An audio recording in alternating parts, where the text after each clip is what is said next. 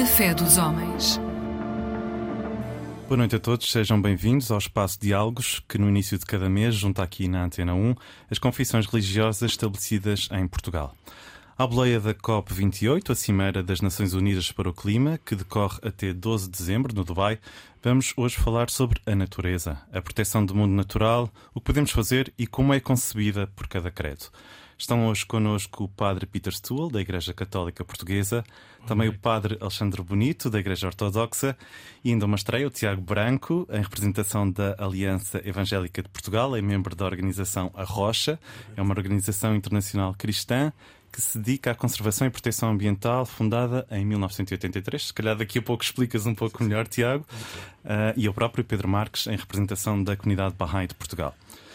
Antes de irmos ao tema que nos reúne esta noite, uh, cabe-nos relembrar que a 10 de dezembro comemoram-se os 75 anos da adoção por parte das Nações Unidas da Declaração Universal dos Direitos Humanos e que em novembro foram assinalados 19 anos desde que a Assembleia Geral da ONU ratificou a Declaração sobre os Direitos dos Povos à Paz. São datas importantes que nos devem fazer refletir sobre os conflitos que, infelizmente, graçam no mundo de, no mundo de hoje. Meus senhores, muito bem-vindos. É sempre um prazer estar convosco. Uh, Padre Peter Stuhl, se calhar começamos por si, até porque a sugestão do tema desta noite veio, veio do seu lado. Uh, como é que a Igreja Católica uh, concebe a natureza, este mundo todo que nos rodeia? Deus criou a Terra. Sim. Uh, Vemo-lo naturalmente a partir do, do livro do Gênesis, em que o ser humano é criado no sexto dia, não é? naquela narrativa poética do início da, da criação e em que se percebe esta sequência em que toda a natureza está orientada para aquele que é criado à imagem e semelhança de Deus e depois a quem é dado o cuidado pela natureza. E esse cuidado pela natureza nem sempre encaramos da mesma forma. Muitas vezes uh, encaramos como se fôssemos donos da natureza e pudéssemos pôr e dispor dela ao, ao nosso belo prazer. Uh, em vez de sermos como que pastores da natureza e cuidando dela. Um, sobretudo aqui no Ocidente desenvolveu-se esse desfazamento entre o nosso desenvolvimento económico e tecnológico. O Papa Francisco chama muito a atenção para isso nas suas duas cartas sobre, sobre este tema. Uh, e essa, essa obsessão com a tecnologia levou-nos a sentir que um, a, a natureza era simplesmente algo de instrumental que nós podemos pôr e dispor uh, da natureza. Ele chama a atenção na, na, na última carta, na exortação apostólica que ele uh, publicou um, no princípio de outubro, no dia de São Francisco. Uh, ele chama a atenção para o facto de que alguns povos uh, que nós chamamos mais primitivos, mas que se calhar não o são, mas que vivem em condições bastante mais limitadas em termos de de espaço. Pensa, por exemplo, nos indígenas na, no Amazonas ou as pessoas que vivem em ilhas do Mar do Sul. Uh, nós podemos pensar que essas pessoas descobriram muito cedo que havia limites da relação com a natureza e que uh, era preciso viver em harmonia com ela porque senão gastavam-se os recursos e a natureza uh, esgotava-se e os povos uh, faleciam, não é? Uh, e, portanto, este sentido de relação equilibrada com a natureza é qualquer coisa para a qual nós despertamos agora por causa do aquecimento global, dos problemas climáticos, que nos leva a perceber que a nossa civilização, sendo ocupando tão maciçamente o terreno, digamos, no mundo, um, mais do que nós, só penso que as baratas e os ratos, não é? Portanto, uh, e uh, que uh, nós temos que encontrar uma forma de desenvolvimento harmónico com a natureza, porque só existe este planeta não vamos ser capazes de escapar de, deste se o esgotarmos, saltar para outro, e, isso leva-nos a redescobrir então essa nossa vocação de que fala a nossa tradição bíblica, de sermos cuidadores de uma natureza que Deus criou.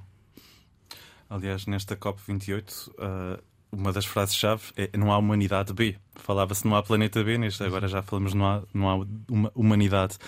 Uh, portanto, Padre Alexandre, esta questão, se calhar, da humanidade é perceber que o planeta também somos nós. Portanto, se destruirmos a natureza, também nos estamos a destruir. Sim, claro. É claro que o desenvolvimento económico e social tem sido construído um pouco com um certo, enfim, criando riqueza, criando desenvolvimento, que é o que todos queremos, afinal de contas, bem-estar e condições sociais e económicas, não é? Todas as nações têm se desenvolvido eh, com um prejuízo de, de tudo isso que estamos a falar e o que se fala na COP. A China, principalmente, os Estados Unidos, enfim, são apontados como os grandes causadores com esse grande desenvolvimento dessas grandes nações e todos nós o sofrimos um pouco. Portanto, por vezes há aqui uma incompatibilidade e até eh, em relação a isto o que é que queremos verdadeiramente, um desenvolvimento a todo custo, não é? Eh, nós, igrejas, achamos que não, que deve haver ponderação, moderação, com desenvolvimento coordenado entre as nações e, e deve haver a preservação da natureza, tal qual como nós dizemos na tradição bíblica que fomos criados no Jardim do Éden, que seria perfeito, e agora, portanto, temos essa, essa nostalgia que vemos que está a ser perdida, não é? Ou nos nossos dias, esse desenvolvimento tem tido um custo uh, realmente, em termos da qualidade de vida, que acaba por ser um paradoxo. Queremos uma qualidade de vida, mas depois a seguir a nossa qualidade de vida está estragada exatamente por esse, essa procura de qualidade de vida e desenvolvimento económico e social o que tem acontecido exatamente e que nos tem envolvido a todos e sabemos o que é o sofrimento, principalmente dos pobres, não é? Que são uh, a trans mais atingida com, com fome, com desespero, com a falta de condições, uh, escassez de água potável, que é essencial à vida, não é? Uh, tudo isso tem sido um grande egoísmo das grandes nações ricas, enfim, e que nós realmente apontamos, embora façamos parte um pouco de tudo, dos pobres e dos ricos, a Igreja é universal e as igrejas, as igrejas ortodoxas até têm tido algum destaque nessa luta. O patriarca Bartolomeus de Constantinopla tem sido até chamado do patriarca verde. Precisamente por ir para a Amazónia, enfim, defender essas causas um pouco por vezes políticas, mas de qualquer, e, e tem sido apontado o dedo nesse sentido pelos fiéis, não é? Porque a sua missão talvez seja diferente. No entanto, aqui acreditamos que a vida espiritual e a vida social e a vida na Terra têm uma ligação eh, e nós defendemos essa qualidade de vida espiritual também em harmonia com o planeta onde habitamos e com a nossa Terra querida, não é? E que afinal de contas já é, ou era, o tal Jardim do Éden que está a deixar de ser e que nós temos nostalgia de voltarmos a estar lá. Uh, Tiago, bem-vindo. É uma estreia, como disse há pouco. Uh, como, como, disse o padre, o padre Peter Steele, segundo a tradição bíblica, ao sexto dia Deus criou o homem, portanto a natureza já cá estava, nós uhum. chegámos uh, posteriormente, e esta harmonia que o padre Alexandre uh, diz que é tão necessária, às vezes é, é um equilíbrio muito, muito instável. Uhum. Uh, segundo a, a, tua tradição evangélica e também a tua experiência com, com a Rocha, com esta organização uh, evangélica, que é cristã, cristã, aliás, de conservação e proteção ambiental. Este equilíbrio, como é que podemos lá chegar? Hum, bem, basicamente, este equilíbrio só pode-se viver se vivermos o Evangelho, não é? O Evangelho é a proposta muito simples. Perguntaram a Jesus uma vez quais são os dois mandamentos mais importantes. E ele disse: ama a Deus e ama o teu próximo. Um, ou seja, traduzindo isto, uh, a essência do Evangelho é uh, Deus cuida de ti, nós cuidamos de amar a Deus, de lhe obedecer, cuidamos uns dos outros, entregamos-nos a Deus e entregamos-nos uns aos outros, e Ele cuida de nós. Se nós vivermos verdadeiramente assim, eh, há uma série de pressupostos que mudam, não é? O olhar muda muita coisa. Há montanhas inteiras que desaparecem quando mudamos o olhar. Uh, no Éden, a natureza, como disse, de facto já lá estava. Uh, foi colocada lá para o homem trabalhar, para sustentar o homem, para o homem usufruir em termos de beleza, em termos de lhe dar ocupação também, e havia um mandato claro para cuidar da natureza. Uh, depois houve a queda, houve a saída do Éden, uh, mas a natureza permanece como esse uh, como, como essa estrutura de sustento para o homem. Mas fora do Éden, o homem tem que trabalhar, tem que garantir o seu sustento. E o que é que faz o homem sem Deus? O homem sem Deus pensa que está sozinho, pensa que tem que garantir tudo, o máximo que conseguir, porque amanhã não sabe, porque acha que depende dele, então tenta amealhar o máximo, tenta explorar o máximo. E é claro que se eu puder ganhar nesta perspectiva caída, não é? Se eu puder lucrar mil, eu não vou lucrar apenas cem. Uh, mas o que o Evangelho nos diz é mesmo o contrário. É uh, cuida de ti. Diz: Bem-aventurados os pobres, bem-aventurados os mansos, bem-aventurados aqueles que não procuram nem poder, nem procuram riqueza, nem procuram assegurar essa garantia dessa sobrevivência cá. Confiam que Deus nos dá. E essa é a grande diferença, né? essa é a chamada do Evangelho. Se nós vivermos de facto um, a confiar que Deus nos vai dar o que precisamos, vamos precisar de garantir muito menos. É claro que numa economia de mercado em que o objetivo é continuar sempre a crescer, é ter cada vez mais poder, é ter cada vez mais opções, ter cada vez mais controlo, no fundo, hum, nada resiste a essa lógica. Por isso é que temos uma exploração que é insustentável, é uma, uma exploração que é desigual, que cria muitas vítimas uh, dessa exploração desigual e, de facto, só quem esteja a olhar para Deus e para o próximo é que pode ter um olhar diferente sobre esta lógica. Uhum. E, e, e, e, tudo o que está a ser dito é, é, é faz todo o sentido. Eu introduzia um pouco a, a visão da, da comunidade Bahá'í através do, dos escritos Bahá'ís que, que encaram uh, a humanidade, portanto, a nossa presença do homem, do homem e da mulher, da humanidade como um todo, no mundo natural, como, como se fosse o embrião na barriga da mãe. Nós estamos aqui para nos prepararmos para outros mundos de Deus que, que, que irão vir uh, e, portanto, a parte espiritual, como, como referias, Tiago, uh, de certa forma, ou seja, uh, o não foco na parte material, mas sim na parte espiritual, Uh, acaba por ser o, o, um dos grandes ensinamentos da, da, da fé Bahá'í, que de facto explica que nós estamos aqui para nos prepararmos. Uh, portanto, não, uh, não devemos focar-nos no lucro, no, nos tais mil em vez dos cem, como, como referias, mas sim o nosso desenvolvimento espiritual para quando chegar a nossa hora de libertarmos o nosso corpo, a nossa alma seguirá, seguirá o, o, o seu caminho por outros mundos de Deus, estar o mais aperfeiçoada possível e o mais completa possível perante os desafios que nós não conhecemos, porque o mundo de Deus, o próximo mundo de Deus, só o iremos conhecer quando tivermos o, o benefício de lá chegarmos. Mas o objetivo é chegarmos de forma mais perfeita e mais, mais completa a, a, esse, a essa dimensão. Isto dizendo que o ser humano é o mais nobre produto da criação, segundo os escritos Barrais. Uh, fomos criados ao sexto dia, segundo a, a tradição bíblica, mas somos o mais nobre produto da criação. No entanto, não devemos estar em conflito com a natureza. Nós devemos saber aprender e controlar ou gerir a natureza e aí uh, com ferramentas de, do nosso intelecto e da nossa ciência para que não, não exploremos o mundo material até o, mundo da natureza até ao limite, como, como o padre Alexandre disse há pouco, uh, e acabarmos por matar a natureza. No fundo, como se costuma dizer em português, a tirar o, o banho com, com a água do banho com o bebê lá dentro. Portanto, é este equilíbrio que é muito, muito periclitante e muito, muito um gelo muito fino uh, que pode implicar sacrifícios de, de, todos nós. E era essa, essa questão que eu gostava de, de introduzir agora. Uh, enquanto confissões religiosas, enquanto religiões, enquanto credos, uh, o que é que cada comunidade poderá dizer, uh, explicar que para obtermos algo também temos que ter alguns sacrifícios. no fundo, colocar nas mãos de Deus, como dizias, Tiago.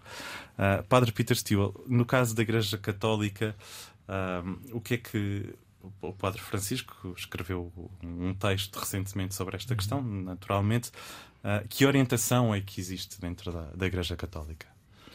Ele apela para aquilo que já foi aqui referido, para o desenvolvimento de, da dimensão espiritual da, das nossas comunidades. E por dimensão espiritual não é tornarmos-nos todos monges do deserto, mas uh, perceber que há um desenvolvimento da nossa relação com os outros e da nossa relação com o transcendente e com Deus que um, desenvolve um equilíbrio interior uh, que nos permite depois utilizar os bens que nos são dados em ordem uh, àquilo que o Tiago aqui referiu, a questão do cuidado para com os outros, este sentido do, do, do, cuidado que Deus tem para com a sua criação, nós somos, ou devíamos ser, a expressão disso. Uh, e há quem critique este, este desafio lançado pelo, pelos movimentos chamados verdes um, por causa do aquecimento global, dizendo que isso é vai, vai criar muito desemprego, mudar agora o estilo de desenvolvimento significa que há fábricas que irão fechar, há, há construções que irão parar. e o Papa chama a atenção para o facto de que uma nova economia centrada neste equilíbrio com a natureza vai uh, produzir outros tipos de empregos e a questão é o desafio de solidariamente nós sermos capazes de fazer essa transição. Uh, não ficarem alguns pendurados a, a, sofrer, mas que saibamos fazer essa transição partilhando os, as dificuldades e também as vantagens. Uh, como é que ele propõe isso? Ele fala no multilateralismo e depois imediatamente nós pensamos na questão da, de, do, da, da, alta política, não é? Portanto, os BRICS e os. Uh, enfim. Uh, mas ele diz: não, não, não é bem isso que eu quero. É mais multilateral até do que isso. É questão de, de envolver as comunidades na discussão da maneira de, de como hão de desenvolver a, a, a sua organização interna, o, seu cuidado uns pelos outros. Portanto, haver um feedback ao nível capilar, por assim dizer.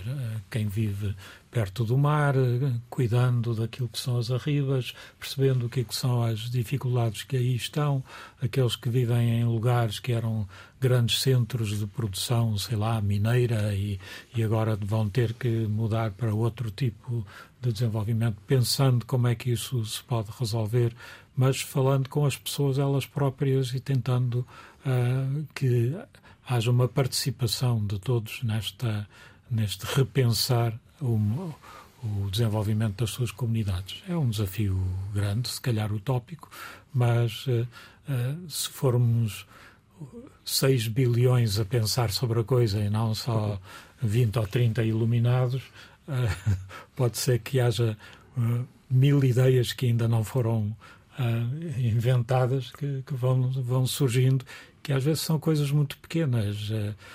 Que a nós nos parecem pequenas, como é descobrir como fazer chegar a água à aldeia, Uh, e juntarem-se os esforços com alguma ajuda externa para fazer ou uma canalização, ou fazer um poço, ou uh, coisas assim que parecem simples eh, quando nós pensamos, mas que às, às, vezes têm sido difíceis de realizar porque as pessoas não são capazes de trabalhar em conjunto e não são capazes de lançar mãos à obra ou, ou não têm uma orientação técnica que os ajude a encontrar as melhores soluções.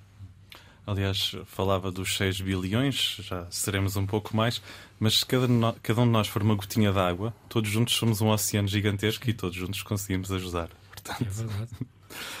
Padre, Padre Alexandre, arcebispo verde, falava há pouco. Sim. Temos, temos bons exemplos na Igreja Ortodoxa desta vanguarda. Nesta... Sim, as igrejas ortodoxas em geral têm essa atitude e, pelo, sobretudo, os líderes, não é? É claro que aqui o mundo religioso e o mundo secular, uh, por vezes, entram e são pecadores, não é? E aqui eu lembrava até um monge do século IV, o Euvágrios do Ponto, que deu origem aos. Classificou os homens, estudou-os e dizia que eram os defeitos de origem, os sete pecados capitais, depois que os, os pecados mortais foram escritos por ele e foi o trabalho da vida dele, de certa forma. Ele, o gastromagia, ou seja, o que chamamos hoje o pecado da gula, acumulação, não é só comer muito, não é? É a, a, a, tal sensação de que nos vai faltar amanhã, acumulamos, esse egoísmo é um pecado capital, para, pelo menos para os cristãos, não é? Portanto, embora o século IV, portanto, o cristianismo muito abrangente, portanto, envolve-nos a todos enquanto, enquanto cristãos.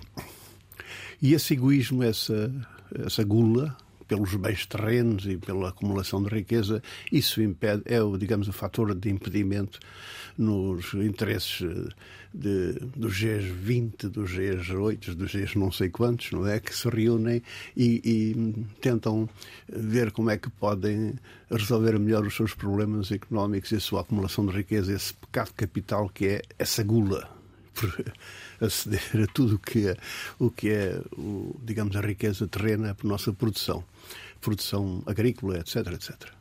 Este é o grande impedimento, afinal de contas, para a nossa paz, porque a paz não é só ausência de guerra, é também eh, qualidade de vida, eh, a pureza do ar, a qualidade da água, que hoje é um bem escasso e é incrível, porque somos taxados hoje eh, altamente pela remoção dos lixos, pela água que bebemos tratada ou preparada, a melhor qualidade possível, e temos cada vez menos acesso. Cada vez mais a população mundial tem menos acesso a esses bens naturais que.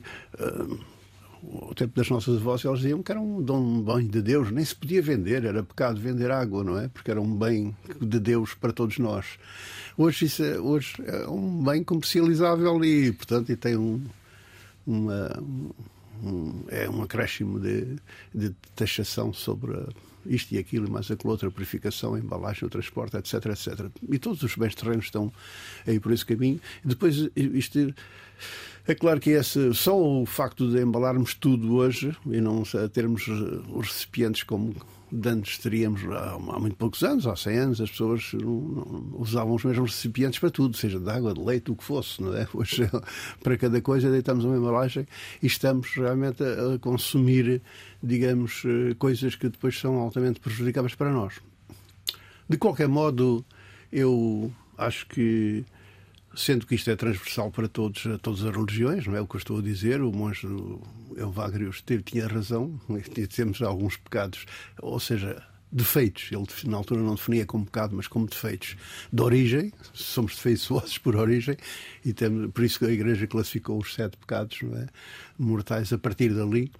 Uh, mas como é tudo isto, este, isto é transversal a todos nós, como eu dizia, também eu, Padre Alexandre, acho que o Espírito Santo também é transversal a todos, não é? É a voz de Deus para todos nós. Sejamos de que confissão formos, de que religião formos, Deus envia-nos o Espírito Santo que fala a todos no nosso coração e inspira-nos, não é? Como aconteceu agora na guerra da faixa, na faixa de Gaza. Dezenas e dezenas de pessoas islâmicas sonharam com, com o cristianismo e com Jesus. É um fenómeno do Espírito Santo na minha opinião, salvo melhor opinião teológica, de qualquer modo, e sendo islâmicos praticantes, embora hajam muitos cristãos uh, no, neste, nesta guerra. O Espírito Santo, sendo transversal a todos nós, ele inspira-nos, ele purifica-nos, ele uh, uh, fala connosco diretamente no coração. Aquilo que nós chamamos de inspiração divina ou sonhar com algo relacionado com a fé ou com Deus, com o transcendente, tudo vem de Deus através do Espírito Santo para todos nós. Não é uma coisa exclusiva dos ortodoxos ou dos católicos eh, ou dos evangélicos. É, um, é universal para todos, islâmicos, eh, ateus. Até os ateus são eh, atingidos pelo Espírito Santo, sobretudo se o invocarem o Espírito Santo. Nós temos até uma oração para fazer isso. Eu vou, se quiserem, eu posso dizer lá que é simples, que é uma formulação da Igreja Ortodoxa em relação a aquisição do Espírito Santo para que nos inspire. E eu digo por experiência própria, funciona. É uma oração, uma oração que é assim: Rei dos céus, Consolador, Espírito de verdade, vem, habita em nós, purifica-nos toda a impureza e salva as nossas almas do que és bom. É tão simples quanto isto. E uh, é apenas um, três linhas, uma, frases curtas, mas ela diz tudo, quer dizer, é isso que precisamos não é? na nossa vida. A inspiração de Deus, se for através da igreja ou de Deus diretamente, também pode ser. É... E resulta. E, e, resulta, acho que sim. Tiago, eu queria, queria pegar neste exemplo da água que, que o Padre Alexandre estava, estava a referir, que, que não, não assim há muito tempo comercializar, comercializar a água até era pecado, aí colocar um preço na água. Tu, uh, para além de, de estares em representação da Aliança Evangélica de Portugal, és também membro da, desta organização, da Rocha, uma organização internacional cristã dedicada à conservação e proteção ambiental, fundada em 1983. De facto, este acesso à água que nós, privilegiados que vivemos no mundo ocidental, na Europa, em Portugal, o acesso à água, pelo menos em Lisboa, não ter acesso à água será, seria uma coisa inconcebível. Uh, mas não é bem assim. Uh, de, de todos. Sim, sim. Uh, pois, uh, quer dizer, existem muitas. a água é aquilo que nos choca mais. mais de uma forma mais imediata, não é? Porque percebemos de um modo uh, quase que intuitivo a falta ou, ou, a impossibilidade de sobrevivência sem acesso à água. Isso é notório até para nós, não é? Um, uh, eh, mas uh, existem, existem outros, outros, os solos os solos também estão a ser depletados por culturas uh, uh, intensivas, intensivas, A, uma, a uma velocidade que nunca antes aconteceu na história. De facto, quando, quando não, é só, não é só a água, todos os recursos naturais, uh, já não falamos na floresta, todo, todo, toda. os habitats, a biomassa, as espécies, tudo está a ser alterado a uma velocidade sem precedentes na história, na nossa história. Portanto, isto é, isto é um facto e toda a estatística, toda a ciência de, demonstra isso. Um, isso é claro que os mais pobres vão ser os primeiros a sofrer eh, e já são. Eh, nós estávamos a falar na igreja neste domingo, dois terços do mundo ainda vive na Idade Média eh, no que respeita a saneamento básico, a acesso a, a uma série de, de, de, de privilégios que uma economia ocidental mais ocidental, uma economia mais de mercado, nos trouxe. Eh, quando, quando o Peter e a Miranda Harris, que eram um casal de birdwatchers britânicos, eh, decidiram fundar a Rocha eh, em 1983, eles, eles eram, eram birdwatchers, gostavam muito da, da natureza, faziam observação de aves e tinham esse, esse, esse esse anelo, esse amor, de facto, pela natureza e pelo mundo natural. E o que eles pediram, o que eles, aquilo a que eles se propuseram quando decidiram criar a Rocha foi um, uma empresa muito simples, que é viver o Evangelho de uma perspectiva do cuidado pela criação. Porque viver o Evangelho temos muitas, dois mil anos de história de tentar aprender o Evangelho. Mas, à medida que os problemas ambientais iam ficando mais óbvios, ia ficando também mais óbvia a necessidade de os filhos que respondem ao Deus Pai Criador terem cuidado eh, envolverem-se de facto no cuidado um, daquilo que Deus nos deixou para cuidar. Um, e, e, era o, o, o moto da, da Rocha é viver o Evangelho numa perspectiva de cuidado pela criação. E isso absorve tudo, absorve o estudo. Nós fazemos estudo de, de estudos de, de mapeamentos de espécies, habitats, envolvemos-nos em toda a ciência que podemos, mas também trabalhamos a ciência da ecologia e trabalhamos o, o, a ligação com a fé, eh, mas também tentamos refletir sobre o que é que está em causa na nossa sociedade para nós conseguirmos ser algum tipo de voz para ajudar. Uh, para ajudar. Uh, o homem, o nosso irmão, onde estamos inseridos, não é? A ajudar a mudar um pouco, a redimir um pouco, a ver diferente. Porque eh, muitas vezes as pessoas sentem-se esmagadas, completamente esmagadas pela dimensão do problema, não é? Uh, quem é que consegue somos muitas gotinhas, mas a sensação que muitas pessoas nos perguntam a nós nas, nas, nas interações várias que temos é: mas que diferença é que eu posso fazer? E nós costumamos hum, devolver uma pergunta que é: nós, quando encontramos uma criança com fome uh, na rua, o que é que fazemos? É claro, nós damos de comer à criança. Quando alimentamos essa criança, nós não alimentamos a criança para acabar com a fome no mundo. Nós alimentamos a criança porque é a coisa que precisamos de fazer, é a coisa certa a fazer. Uh, e a profissão de Deus é ser redentor, não é? Ele transforma o mal em bem. É o que está a fazer desde sempre, desde o Éden, transforma o mal em bem. E escolheu cooperar com o homem nessa tarefa. Portanto, uh, nós só temos que fazer aquilo que ele nos oferece fazer, que é ter o tal coração de que ele cuida de nós e isso vai transformar tudo. E de facto, nós não temos que conseguir nós próprios inverter a curva da, da, do aquecimento global, não temos, mas sabemos que, como, como, como, uh, uh, como o Padre Peter estava a referir há pouco, existem muitas soluções ainda por testar, muitas soluções ainda por implementar, que não foram implementadas até agora. Porquê? Porque não se estava a olhar para isto, não se estava à procura disto, ninguém estava a olhar. Raramente alguém olhou para a equidade. Os valores da nossa sociedade são fundamentalmente utilitaristas, não é? Nós concordamos até na, na Declaração Universal dos Direitos do Homem, nós concordamos em princípios, mas é numa perspectiva utilitarista de, é claro que é, é, aliás, o preâmbulo da Declaração Universal dos Direitos do Homem é visto que a ausência destes princípios conduziu à barbárie, não é? Ali acabadinhos de sair da Segunda Guerra Mundial, com todo o choque sobre o horror que tinha acabado de acontecer, então houve uma necessidade de dizer: ok, vamos fazer umas regras com que toda a gente concorde para não voltarmos aqui.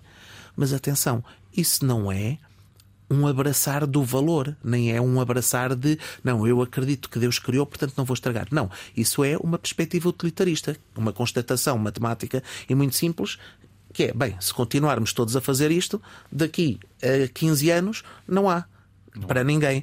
Portanto, Porque Deus continua como, seja como for, Deus continua, a humanidade é que, te, é que Exatamente, exatamente, exatamente. Aliás, no, nós nas escrituras barrais uh, referimos a, a, a, Deus como o Senhor, o, molda, o moldador, o de tudo informado. Portanto, Deus estará lá sempre. O homem terá que fazer o seu papel se quiser, se quiser -se, uh, continuar a sua existência. Se não quiser, Deus continuará para todo o sempre e absolutamente.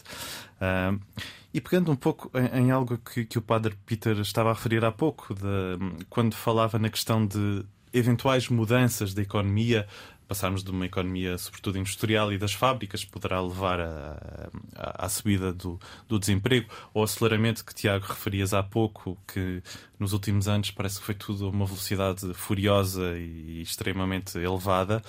Uh, de facto, Bahá'u'lláh, que é o fundador da fé Bahá'í, há pouco mais de 100 anos escreveu uma série de cartas endereçadas a alguns líderes mundiais, a Rainha Maria da Roménia, por exemplo, em que dizia que, nessa altura, portanto, meados de 1800, a humanidade estava a iniciar um período da sua história que estaria vinculado a uma, a uma radical mudança da vida no planeta.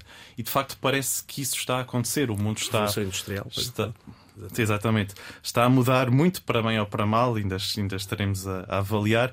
Uh, mas isto estava perdido na, nas escrituras sagradas barrais. Uh, que no fundo vem completar um pouco uh, o, que, o que Cristo veio dizer, o que Maomé veio dizer, o que Buda veio dizer, o que, que Moisés veio, veio dizer. Uh, no fundo, falando um pouco de, de, soluções que podem ser várias, e se calhar nós é que não estávamos a olhar para o assunto, Tiago, como, como referias há pouco, um, Bahá'u'lláh veio dizer que enquanto não olharmos para o mundo como um todo, e olharmos apenas para as suas pequenas peças, para as suas nações, para os seus países, para as suas fronteiras, não vamos encontrar uma solução global para, para todo o mundo. Sem prejuízo de quem vive junto ao mar, como dizia Padre Peter Stuhl, conhecer melhor como podemos cuidar da, das, nossas, das nossas arribas, das nossas costas. Uh, um, um trabalho capilar, começando de baixo para cima, com uma orientação mundial, naturalmente, mas que essa, esta visão do mundo como um todo e não apenas estas fronteiras dos países que muitas delas foram artificiais. Uh, Recordo-me sobretudo da África, mas também da Europa, naturalmente. Portanto, enquanto não olharmos para a humanidade como, como um todo global, uh, todos os esforços podem ser inglórios. Uh, e, e isto faz-me lembrar, e voltamos sempre à Jornada Mundial de Juventude e ao Papa Francisco: todos, todos, todos. Todos juntos também se aplica nesta questão de, de, de tratarmos do nosso mundo, da nossa natureza, Padre Peter. Sim, mas como dizia o Tiago, todos é feito de, de indivíduos, cada um do qual, cada um dos quais tem que assumir a sua responsabilidade. Um, o que por vezes nos assusta é que a comunicação social pega pela parte negativa daquilo que acontece. Todos os dias nos telejornais são as coisas piores. Se, se, as urgências estivessem todas abertas, não havia notícia, não é? Portanto, se, se não houvesse guerra no Médio Oriente, já não, não estava lá a olhar, olhar para Gaza.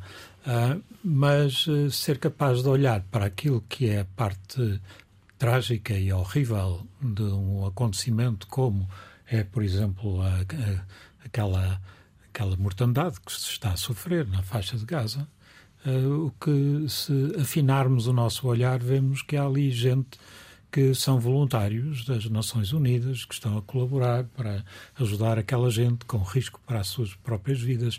Há médicos que se mantêm nos hospitais, há gente que apoia e leva as suas crianças para lugares mais seguros. Portanto, esta dimensão mais fina e cuidada, eh, nós nem sempre vemos isso, não é? E, no entanto, é aí que as pessoas muitas vezes tomam decisões muito difíceis para assumir a sua dignidade humana e respeitar a dignidade dos outros, mesmo na frente da batalha. Eu costumo lembrar isto às, de vez em quando na minha comunidade.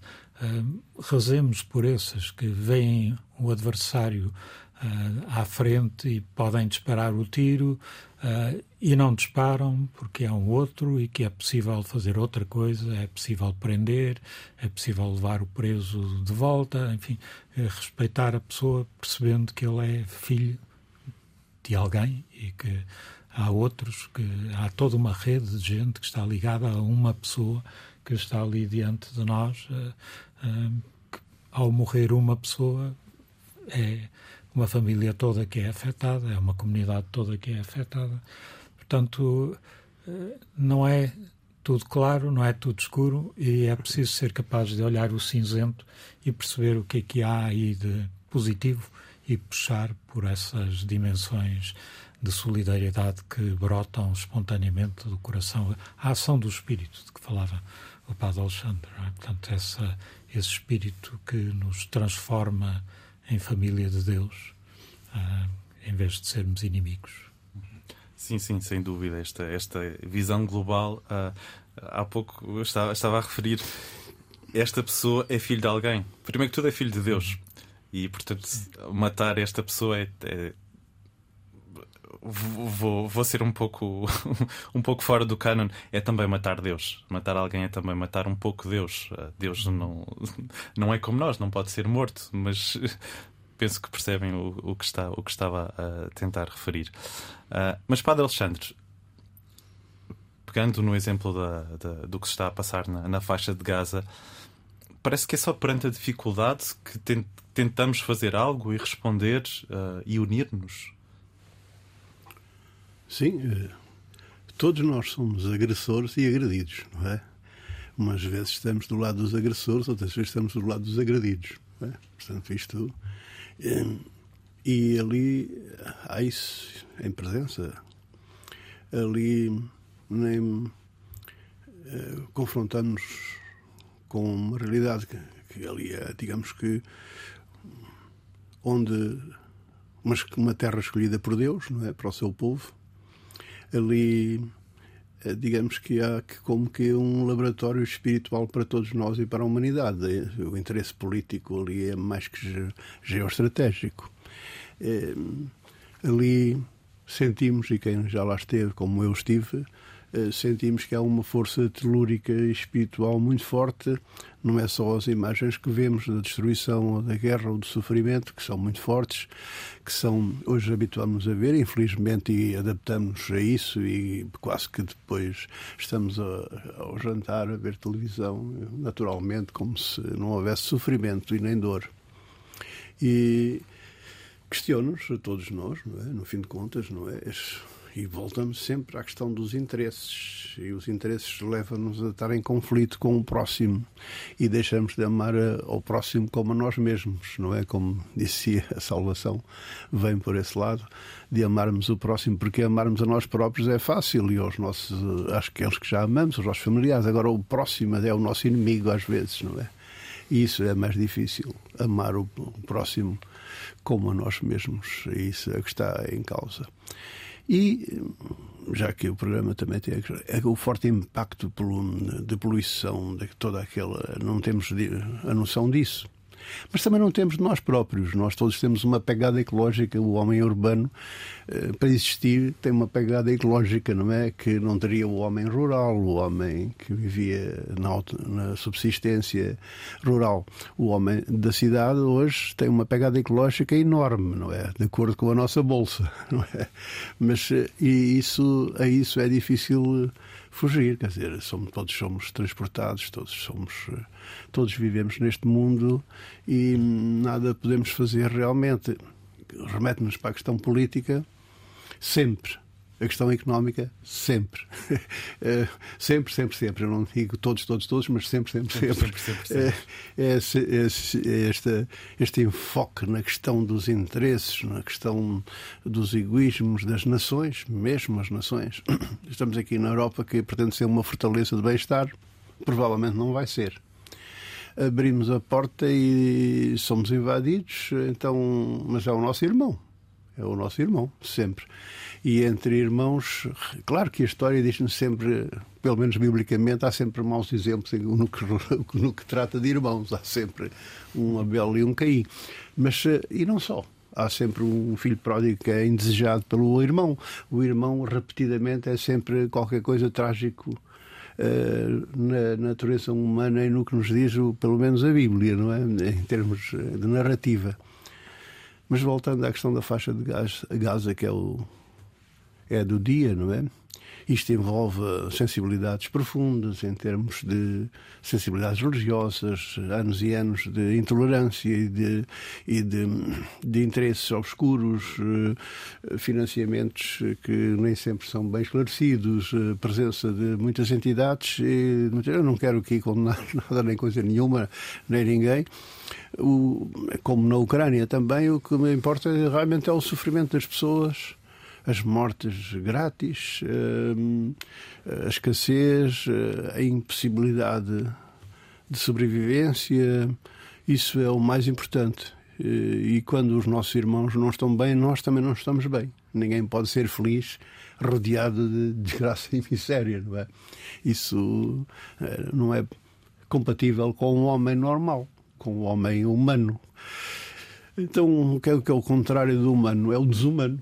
É? Tornamos todos muito desumanizados e acabamos por, eh, por interesses políticos e económicos e não sei mais o quê, eh, estar sempre, como eu dizia, na maior parte das vezes do lado do agressor. e quando nós próprios vamos ser o agredido do dia da manhã, não é? E talvez tudo se possa. Uh, não há uma, uma solução mágica, obviamente, mas através de educação espiritual, que também pode ser em si uma educação ambiental. Tiago. Ah, claro.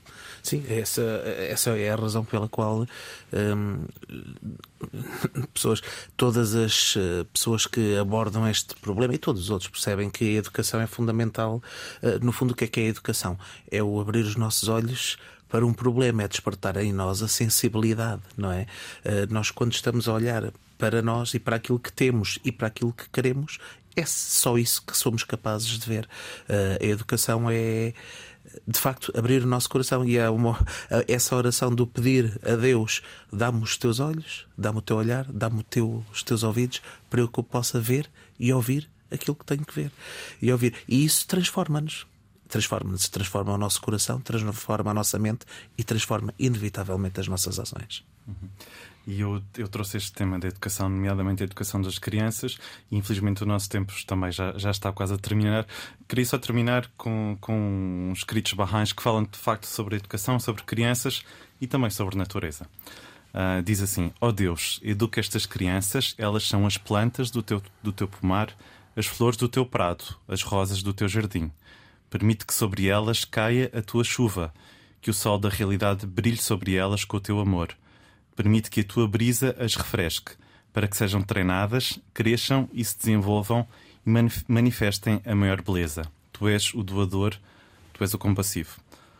No fundo, penso que é um, um, um pensamento comum a todas as nossas confissões, que é pela educação, o tal abrir os olhos, abrir o coração, que, que podemos, lá, podemos lá chegar. Meus senhores, muito obrigado. Ficávamos aqui muito mais tempo, mas uh, temos são tempos, temos que cumpri-los. Portanto, Padre Peter Steele, Igreja Católica Portuguesa, Padre Alexandre Bonito, Igreja Ortodoxa, também Tiago Branco, em representação da Aliança Evangélica de Portugal, eu próprio da comunidade Behind Portugal. Muito obrigado a todos.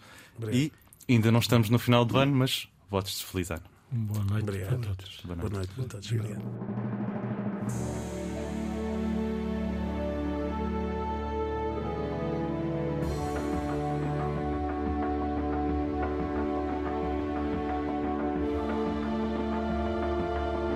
Fé dos homens.